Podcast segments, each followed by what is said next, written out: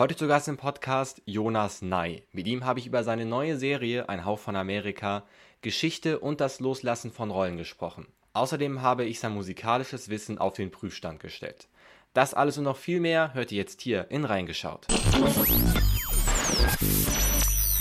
Mein Name ist Mark Linden und das hier ist Reingeschaut. Schön, dass ihr mit dabei seid. Heute ist Schauspieler Jonas Ney im Interview. Bevor wir das aber hören, schauen wir gemeinsam auf seine Biografie. Als allererstes erzähle ich euch aber etwas über sein neuestes Projekt, die Serie Ein Hauch von Amerika.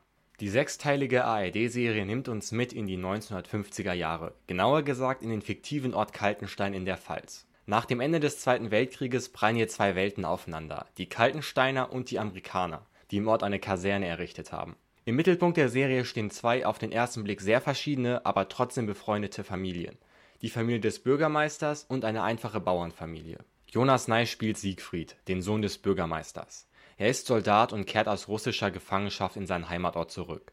Doch Kaltenstein ist für ihn kaum wiederzuerkennen, denn die ehemaligen Feinde, die Amerikaner, geben auf einmal den Ton im Ort an. Auch Marie, mit der er sich kurz vor dem Krieg verlobt hat, wirkt auf einmal ganz anders in seiner Gegenwart.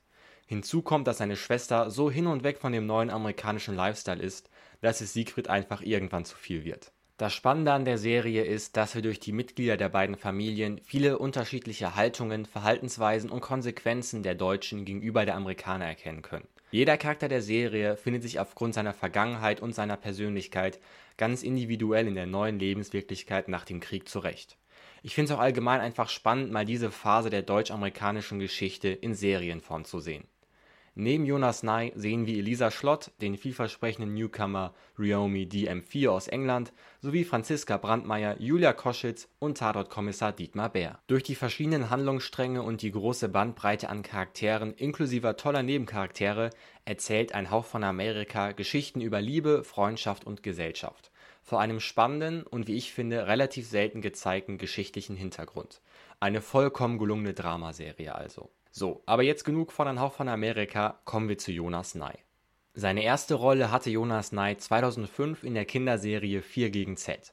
Es folgten weitere Auftritte in bekannten Serien, wie zum Beispiel in Großstadtrevier, Notruf Hafenkante oder Krimi.de. 2012 erhielt er den Grimme-Preis für seine Darstellung im Drama Home Video. Im selben Jahr war er auch zweimal im Tatort zu sehen. 2015 übernahm er die Hauptrolle in der mit einem International Emmy Award ausgezeichneten Serie Deutschland 83. Jonas Ney spielte in der Serie einen Soldaten aus der DDR, welcher während des Kalten Krieges nach West-Berlin geschleust wurde, um dort zu spionieren. Die Serie feierte auch international große Erfolge. So war die erste Folge in England bei ihrer Ausstrahlung 2016 auf Channel 4 die meistgesehene Serie in einer fremden Sprache überhaupt. Außerdem war Deutschland 83 die erste deutsche Serie, die bei einem amerikanischen Network ins Programm genommen wurde Jonas Ney erhielt für sein Schauspiel in der Serie unter anderem den Grimme-Preis und den Deutschen Fernsehpreis. Es folgten die beiden Fortsetzungen Deutschland 86 und Deutschland 89 auf Amazon Prime. Während dieser Zeit spielte er auch in vielen Filmen, unter anderem in Der Club der singenden Metzger oder Persigstunden. Seine zweite Leidenschaft neben der Schauspielerei ist die Musik. Er singt und spielt in der Band Pudel Dame, die in diesem Jahr ihr erstes Album auf den Markt gebracht hat. Zuletzt war er im Netflix-Film Du, Sie, Er und Wir zu sehen und jetzt spielt er Siegfried in Ein Hauch von Amerika. Hallo Jonas, schön, dass du da bist. Ich freue mich mega, dass du heute im Podcast dabei bist. Lass uns ein bisschen über deine neue Serie Ein Hauch von Amerika reden, weil ich finde, du hast einer der interessantesten ähm, Rollen inne in dieser Serie. Du spielst einen Kriegsrückkehrer, und zwar den Kriegsrückkehrer Siegfried. Und da wäre meine erste Frage, was glaubst du, erhofft er sich ähm, bei seiner Rückkehr? Also Siegfried ist tatsächlich sechs Jahre lang von zu Hause weg gewesen, ist an die Ostfront geschickt worden und dann in Kriegsgefangenschaft gewesen, hat sich kurz bevor er, ähm, be bevor er sozusagen an die Ostfront musste, hat er noch sich verlobt mit Marie. Die Familie von Marie ist eine Bauersfamilie und seine Familie, Siegfrieds Familie, leben zu diesem Zeitpunkt als Nachbarn sozusagen beide Bauernhöfe nebeneinander in einem fiktiven Ort Kaltenstein. Und die zwei ähm, lieben sich, sie sind beide sehr, also es ist etwas, was man in der Serie eigentlich nicht, nicht sehen kann, aber ähm, sie lieben sich aufrichtig, es ist richtig die erste Liebe, erste große Liebe, sind beide sehr ähm, freiheitsliebende Menschen, sehr lustige Menschen und sie geben sich halt noch das Versprechen zu heiraten, bevor Siegfried an die Front muss. Und er kommt nach sechs Jahren wieder und ähm, er ist ein komplett veränderter Mensch, er ist schwer kriegstraumatisiert von den Gräueltaten, die er erlebt hat, die er auch begangen hat. Und ähm, er sagt selbst über sich, er sei ein Stein. Also er ist völlig von sich selbst, von seiner Emotion entkoppelt. Und ja, das ist ein spannender Charakter, ist auch durchaus eine Herausforderung. Und ähm, er trifft halt auf eine Heimat, die in nichts mehr der Heimat gleicht, die er verlassen hat. Weil mittlerweile ist halt der erklärte Kriegsfeind die Besatzungsmacht der Amerikaner jetzt der potenzielle Heilsbringer, die sind auch die Finanziers, ähm, investieren sehr stark und seine eigene Familie auch sehr, sehr stark, weil sein Vater als entnazifizierter Bürgermeister mittlerweile in dieser Stadt ein, mit seiner Familie ein relativ elitäres, gutbürgerliches Leben führt und gleichzeitig einen Baustoffhandel hat, bei dem die Amerikaner die besten Kunden sind. Und er kommt halt in diese Welt zurück und erkennt sie nicht wieder und vor allen Dingen erkennt er auch sich nicht wieder. Und ähm, er wird diese ganze Serie lang eigentlich am allermeisten damit kämpfen, dass er nicht mehr zu dem Charakter zurückfindet, der er selbst mal war, sich selbst nicht mehr findet und deswegen auch weiß, dass er diese Frau, diese Marie, für die er überlebt hat. Er sagt selbst, er hat nur ihr Gesicht nicht vergessen und er hat die ganze Zeit daran geglaubt, er hat sich daran geklammert und er merkt, dass er dadurch, dass er selbst nicht mehr er selbst ist, diese Frau nicht halten können wird. Und in diesem Kampf mit sich selbst ähm, begegnen wir Siegfried und äh, da verfolgen wir ihn. Du hast es gerade schon so ein bisschen angesprochen, dass er schon dann, denke ich mal, auch eine, eine krasse Herausforderung, so jemanden zu spielen, der von sich sagt, ähm, er sei, sei gefühlslos. Ja, die Figur hat schon enorme Ausschläge, aber dann tatsächlich eher in die Aggression. Und ähm, die Verletzlichkeit von Siegfried, die da drunter liegt und die Verletzungen, die ihm zugefügt wurden und die er anderen zugefügt hat, diese Traumata, die kommen halt immer wieder nur in den Zwischentönen durch. Ich finde es ich eine ganz, ganz tolle Rolle zu spielen, weil man muss da sehr viel in den Zwischentönen halt ähm, passieren lassen. Und ich persönlich habe ein wahnsinniges Mitgefühl mit dem Siegfried auch, obwohl er, also er ist, er ist ein Arschloch.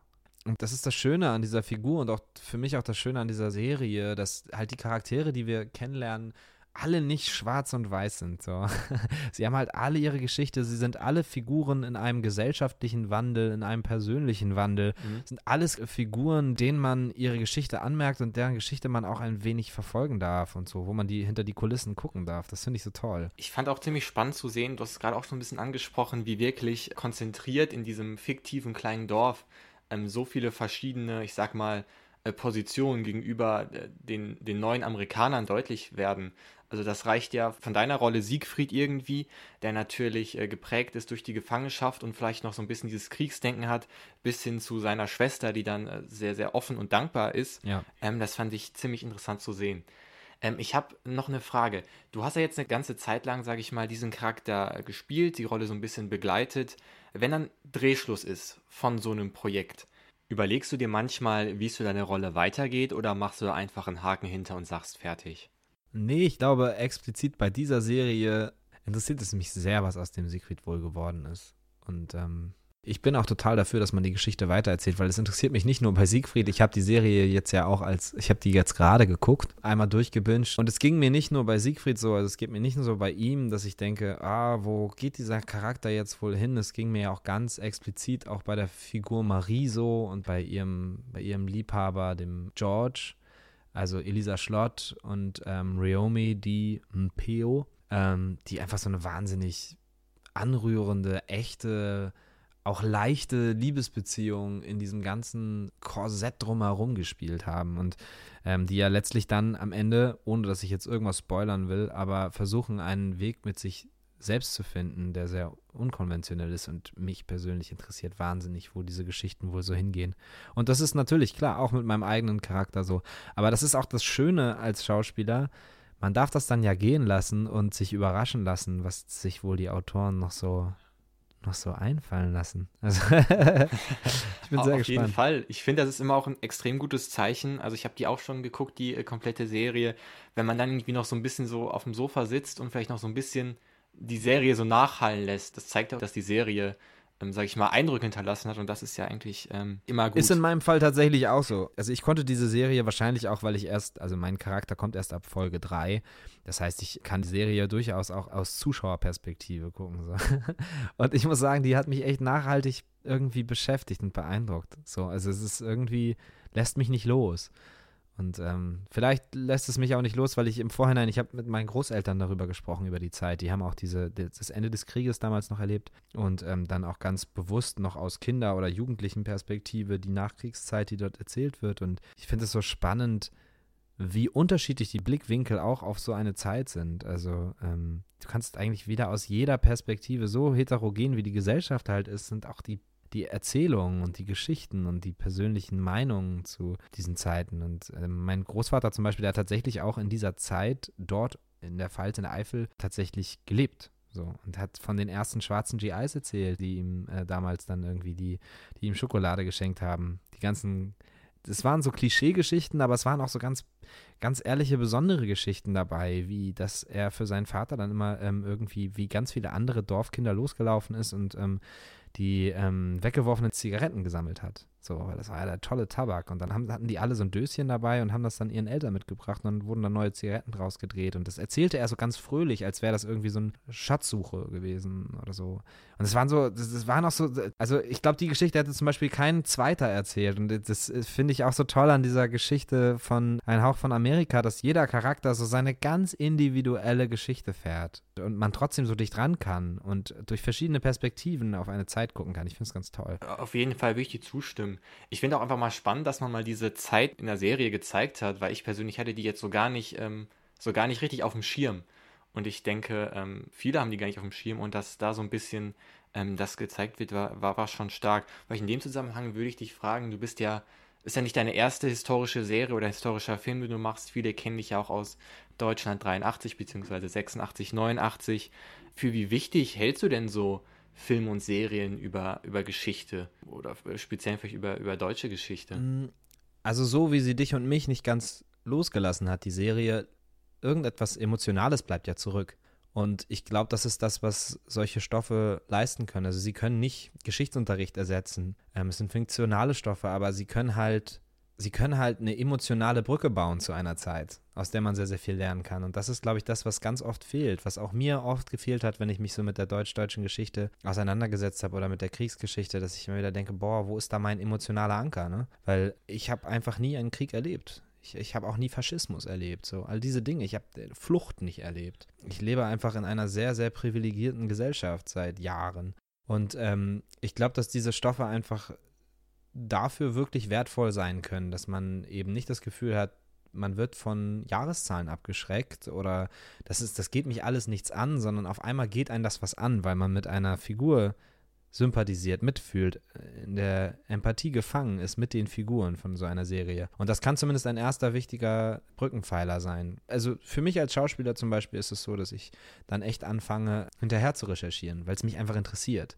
Das muss jetzt nicht mit jedem Zuschauer so sein, aber wenn schon was übrig bleibt, wenn eine emotionale Brücke gebaut wird, dann kann es schon helfen, glaube ich. Und wir brauchen diese Hilfe. Also wir müssen von allen Ecken und Kanten angreifen, um unsere Gesellschaft vor einem richtig gefährlichen Rechtsruck noch zu bewahren. Das ist auch mit die Verantwortung meiner Generation und der jüngeren Generation und aber auch die Verantwortung der älteren Generation, die viel konservativ und auch rechts gewählt haben und so. Und ähm, ich glaube, es wird nie aufhören, dass wir diesen Diskurs führen müssen, um für unsere Demokratie zu kämpfen und ähm, gegen Faschismus zu kämpfen. Und wir haben nun mal in der ganz nahen deutschen Geschichte die besten Referenzen, um sich anzugucken, wohin Rechtspopulismus, Faschismus, Verschwörungstheorien, ähm, wo, wohin all das ähm, führen kann. Und insofern immer wieder gut, wenn solche Serien gemacht werden und immer wieder gut, wenn sie nicht mit dem erhobenen Zeigefinger gemacht werden, sondern wie diese Serie auch eigentlich vor allen Dingen auf, wie ich finde, empathischer Basis funktionieren. Also, dass man wirklich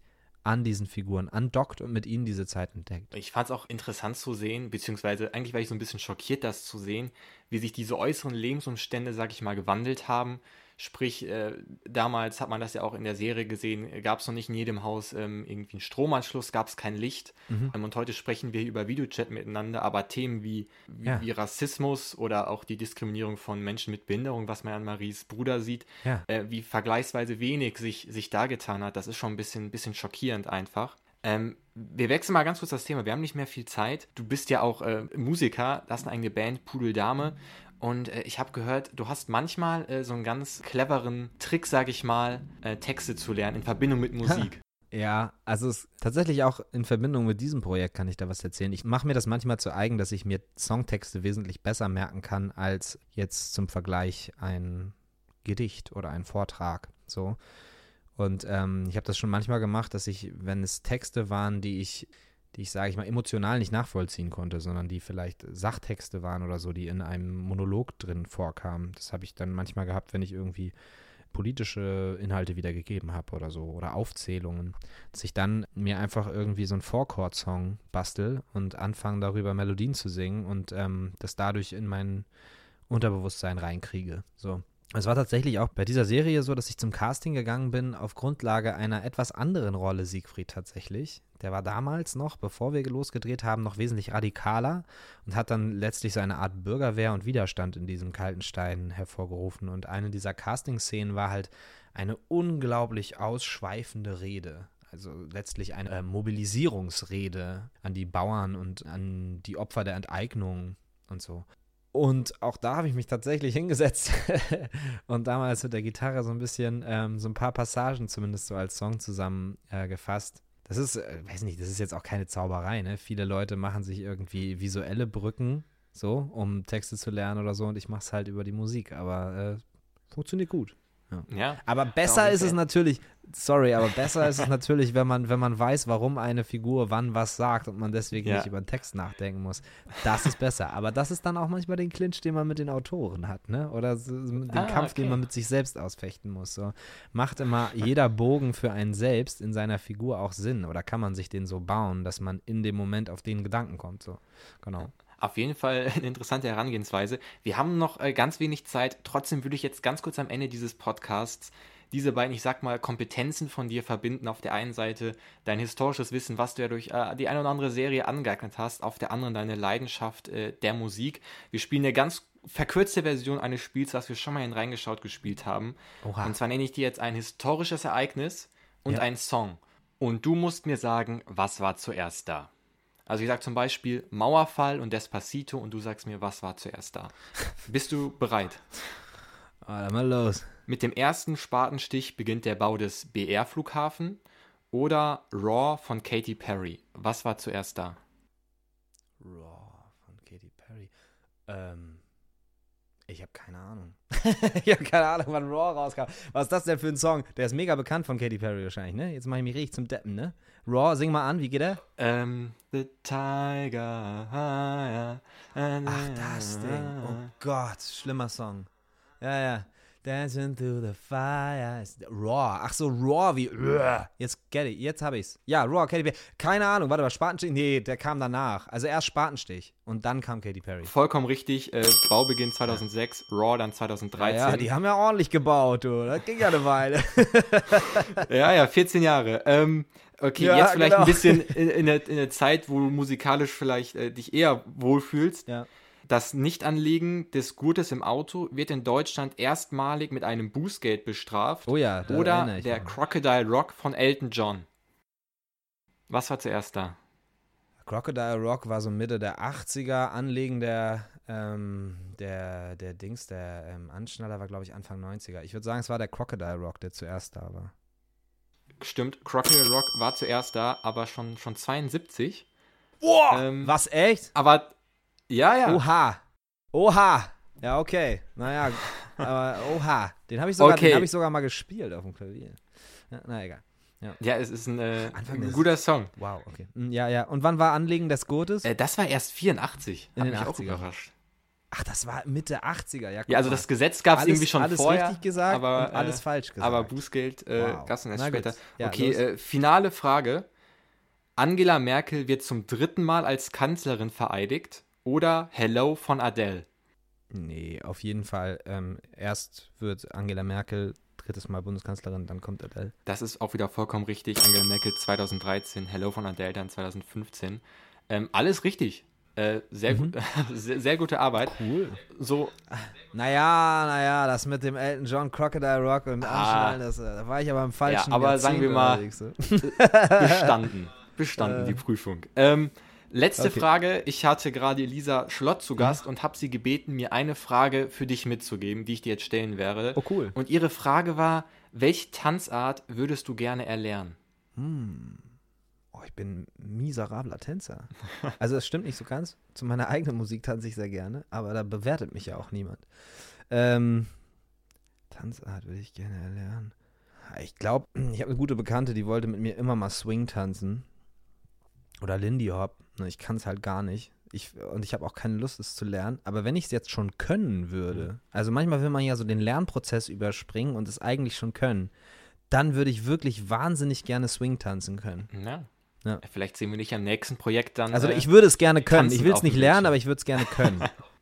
ja, genau. Aber das ist ganz oft so bei, bei äh, verschiedenen Fertigkeiten. Ich will es eigentlich nur können und nicht lernen. Ja, ähm, aber gehört Vielleicht dazu, sehen wir ja. dich dann. Ähm, Jonas, vielen, vielen Dank, dass du da warst. Hat mhm. mir mega viel Spaß gemacht. Mir auch. Ähm, und euch kann ich empfehlen, am 1., am 4. und am 8.12. jeweils um 20.15 Uhr im ersten Ein Hauch von Amerika zu gucken oder schon ab dem 24. November in der ARD-Mediathek. Es lohnt sich wirklich. Es ist äh, unfassbar spannend und auch ziemlich interessant. Vielen Dank, dass du da warst. Ciao. Jo, ciao. Hat mir auch sehr viel Spaß gemacht. Bis bald. Das war auch schon das Interview mit Jonas Ney. An dieser Stelle nochmal vielen, vielen Dank fürs Zugastsein und für das Mitspielen beim Quiz. Ich habe euch nochmal alle Sendedaten zu Ein Hauch von Amerika in die Folgenbeschreibung gepackt. Ich kann euch die Serie wirklich nur sehr empfehlen. Übrigens war in der letzten Folge Elisa Schlott zu Gast, welche in der Serie Marie, die Verlobte von Siegfried, spielt. Mit ihr habe ich auch über die Serie und Amerika gesprochen, aber wir haben uns auch den richtig wichtigen Fragen gewidmet. Zum Beispiel, ob es das Ungeheuer von Loch Ness wirklich gibt. Also hört gerne mal in diese Folge rein. In der nächsten Folge ist übrigens Ryomi DM4 zu Gast, welcher ebenfalls eine Hauptrolle in Ein Hauch von Amerika innehat. Also abonniert am besten diesen Podcast hier, um keine Folge mehr zu verpassen. In diesem Sinne, vielen Dank fürs Zuhören, bis zum nächsten Mal und ciao.